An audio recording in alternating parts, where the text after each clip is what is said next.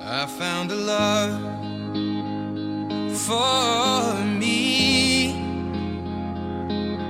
Darling, just dive right in. Follow my lead. Well, I found a girl. Good morning and hello everybody. Welcome aboard American English Express. I'm your host Oliver. 各位好，欢迎搭乘美语早班车。 今天呢是十一月八号，the eighth of November，and it is a meaningful day in China。我们在国内呢也是一个比较有意义的日子，因为今天正式的拉开我们冬天的季节，because today is the start of winter。今天立冬。darling, just kiss. 我们都知道呢，我们这个中国的农历呢是将一年分为二十四个节气。那冬天的就这个立冬啊，这个冬天的开始呢，是从今天正式拉开帷幕。So the traditional Chinese lunar calendar divides the year into 24 solar terms. Start of winter, the 19th solar term of the year, brings today, which is November 8th, and ends on November the 21st. 实际上，我们这个立冬这样一个节气是从今天十一月八号一直是持续到本月的二十一号结束。那我们也知道，today is the first solar term of winter, which means winter is coming, and the crops harvested in autumn should be stored up. 那今天由于是冬季的第一个节气的开始的，所以也意味着冬天呢 真的是到来了。当然，这个时候也是我们要把秋天所收获的一些农作物呢来储存起来。所以不知道我们的听友，因为应该是散落在全国各地，所以说你所生活的地方有没有感受到冬天的气息呢？我们都了解一下，其实立冬啊，那首先知道这个，以前我们所说过很多次的，就说到节气这一部分呢，因为我们是按照中国的农历来去计算的，农历这个表示手法在英文当中叫做 lunar calendar，alright，lunar that's L U N A R，lunar 这词本身表示月亮的意思，but lunar calendar 就是我们所说的农历。刚才我们所提到的二十四节气呢，叫做 twenty four solar terms。我们刚刚说到 lunar 这个词就是月亮的，那刚跟它相反的呢，就是 solar 这个单词 s o l a r solar terms 就是二十四节气的这样一个说法。那么冬天呢，确实是大家开始去感受一个不同的温度、不同的一种情景。但是呢，我相信在某些地方可能冬天还没有真正的到来。但是我们刚刚也提到说，那冬季也是大家在秋天所收获的一些东西呢，要把它存起来。特别在农村地区呢，大家知道很多这个秋天的农作物，可能把它放到地窖里边呢，或者把它储存以各种各样的方式储存起来，因为冬天呢应该不大有太多收获的一些谷物。说到这里，我们说到一个这个动词短语呢，叫 store up。叫 store s t o r e 这个单词除了表示商店之外呢，本身有储存的意思，so store up 就表示储存起来。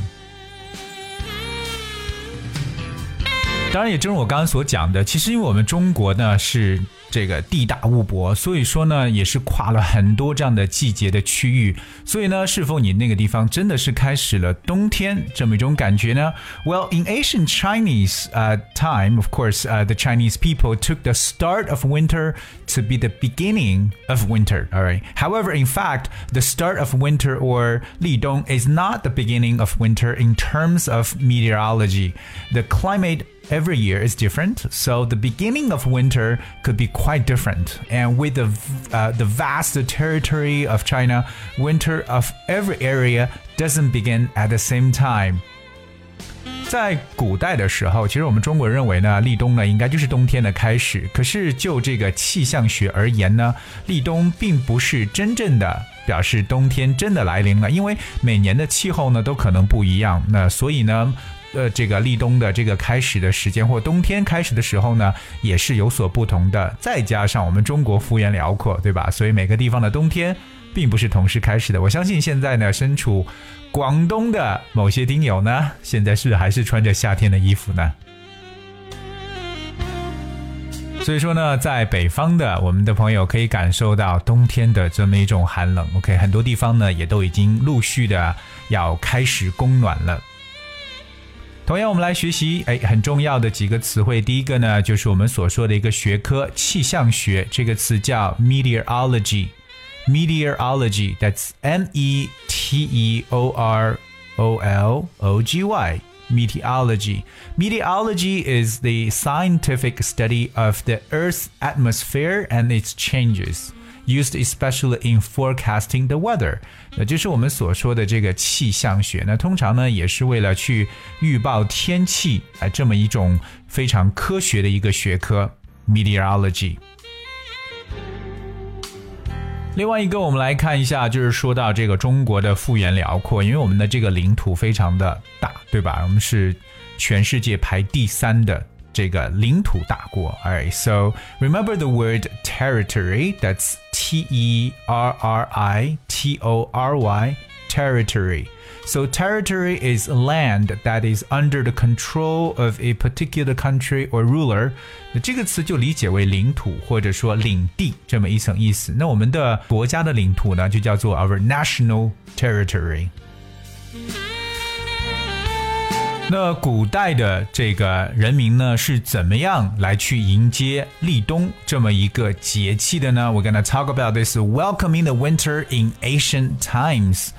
The four beginnings of the seasons were important festivals in ancient times. Before the start of winter, the ancient emperor would take a shower and have no more meat. On that day, the emperor would lead his officials to the suburbs and perform the ceremony of welcoming the winter. 那在古代的时候呢，四个季节的开始呢都是非常重要的日子。 所以呢，在立冬之前呢，古代的皇帝也会那一天，哎，要洗个澡，对不对？而且那天呢是禁肉的，不要吃肉。那同样呢，他会带领着他的官员到郊外去举行这样一个迎冬的仪式，Welcoming the Winter。所以，我们古人呢，对于这个时节的变化呢，还是真的是特别特别关注的。特别我们刚刚所说到，就是每个季节的开始的这么一个节气。So the beginnings of the seasons。然后，我相信很多人应该都知道这个皇帝的说法，对不对？这个词叫 emperor。emperor，that's E M P E R O R，emperor。我们知道，到了这个冬天的时候呢，很多人呢都开始要慢慢的发福了，因为冬天觉得一定要多多去补充一些热量才行。So of course，在冬天呢，很多人要 nourish the winter，我们称为养冬啊，对不对？把自己养的肥肥的感觉，nourishing the winter。On the first day of the start of winter, there is a custom nourishing the winter in southeast China in places such as Fujian, Guangdong, and in Taiwan province. To prepare for the oncoming cold winter, people there like to eat high calorie food such as chicken, duck, beef, mutton, and fish, which are usually stewed. 所以在立冬这一天呢，就第一天，在中国东南部的很多省份，我们说包括福建、广东，还有这个台湾呢，都有养冬的这么一种习俗。其实呢，也就是人们为了迎接寒冷冬天的到来呢，来经常去吃一些高热量的食物 （high calorie food）。这种高热量食物，乍一听起来，其实基本上都是一些肉食，什么这个 duck、beef、chicken、mutton、fish，对不对？全是这样。不过呢，这些肉呢都是 stewed，那这是个很重要的一种烹饪的一种手法，stew，s。T E W stew，那这个单词呢，各位要学一下。它是我们在这个烹饪料理的时候，真的有不同的方式。特别我们的中国菜真的是太多了。Stew is one of them. Alright, so stew is a dish of meat and vegetables Cooked slowly in liquid in a container that has a lid。这个词呢，其实他就觉得是这种比较炖出来的肉和菜在一起的。那冬天吃这样的东西呢，会更健康，而且呢，它热量又高，又有蔬菜的一个搭配。我们刚才所说到的这个高热量的食物呢，叫做 high calorie food。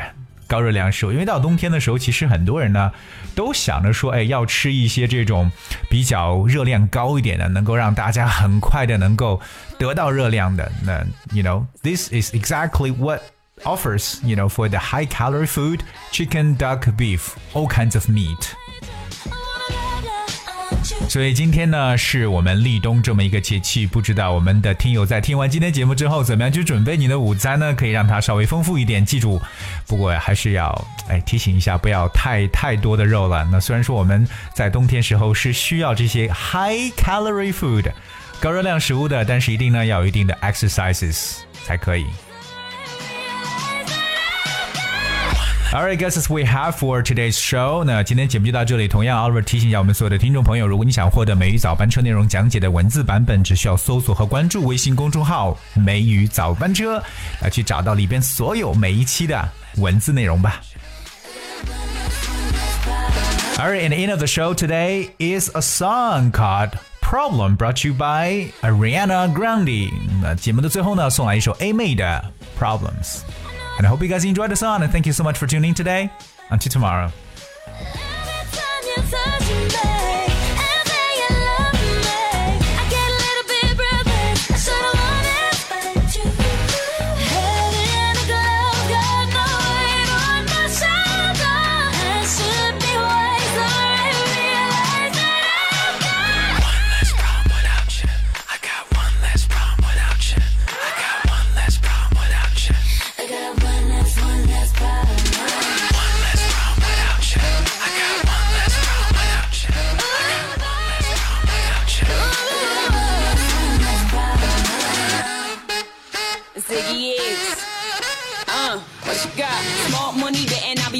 Without you.